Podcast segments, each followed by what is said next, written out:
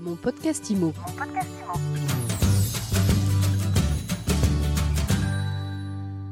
Bonjour et bienvenue dans ce nouvel épisode de mon podcast IMO. On est en live au salon de la copropriété et on va parler des clés. Comment gérer un trousseau de clés? C'est compliqué au quotidien et c'est compliqué aussi pour les gestionnaires de copropriété.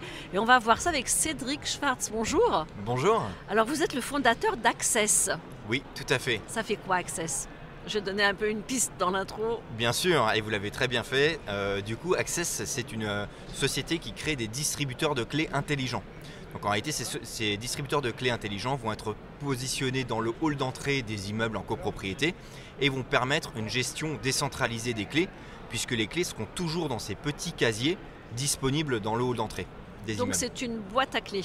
C'est une boîte à clés Des connectée. clés, euh, des clés métalliques, euh, des clés physiques. Des clés physiques qui vont être pour le local de la chaufferie, pour les espaces communs, pour différentes réparations, pour l'accès à différents, euh, différentes pièces de le- de l'immeuble, voire même pour les propriétaires eux-mêmes de l'immeuble qui vont pouvoir déposer un double de leurs clés dans les casiers. Alors ça marche comment? Alors ça marche, euh, c'est relié à une application mobile, une petite télécommande qu'on va vous fournir avec le matériel. Euh, cette machine qui est composée de 15 casiers va être euh, vissée dans les parties communes de l'immeuble. Pour Euh, ça, il faut l'autorisation, il faut une AG comme au niveau de... Oui, ça passe souvent par l'AG au niveau de la copropriété ou alors c'est mis en place justement par le syndic qui euh, décide d'avoir une solution pour gérer les espaces communs.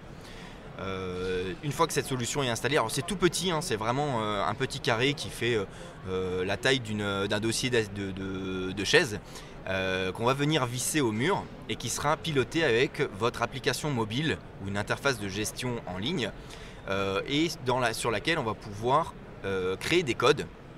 On va créer ces codes, des codes qu'on va pouvoir partager avec les prestataires externes, les euh, locataires eux-mêmes ou euh, des aides à domicile ou encore euh, la le médecin. de ménage, la nounou Voilà. des enfants. Exactement. Euh, donc il y a une boîte à clés physique. Pour ouvrir la boîte à clés, il faut une clé digitale qui- et ça passe via le- l'iPhone. C'est ça, le... le- le portable. Le portable, effectivement, sur son application mobile, on va dire bah, en fait le casier numéro 1, je veux le rendre disponible pour mon prestataire de, de ménage par exemple. Donc je vais créer un code qui sera valable de 10h à midi demain.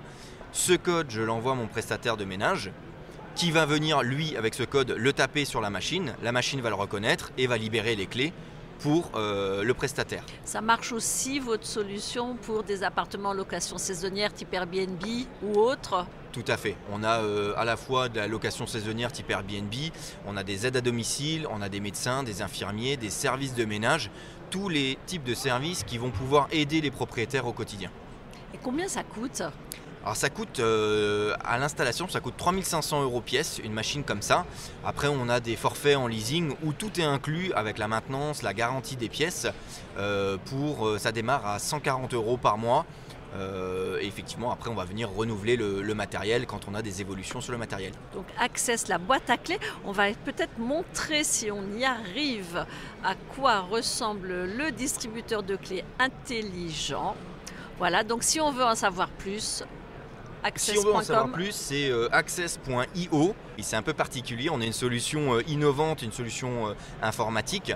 À savoir que justement, comme le matériel est connecté, euh, grâce à ça, on va avoir un suivi des clés. Donc on ne perd plus de clés. On a une traçabilité. On a une suivi des interventions des différents prestataires, puisqu'on est notifié en temps réel. Et effectivement, on va comme ça maîtriser beaucoup mieux sa gestion et faire un transfert de responsabilité des clés lorsqu'un prestataire euh, intervient sur le- le logement. Reste à ne pas perdre son téléphone pour avoir le code d'accès. Exactement. Merci beaucoup Cédric Schwartz. Merci à vous. Je rappelle que vous êtes donc le fondateur d'Access. C'est bien ça. Et Merci. je vous dis à très vite pour un nouvel épisode Mon Podcast Imo à retrouver tous les jours sur toutes vos plateformes et sur mysweetimo.com.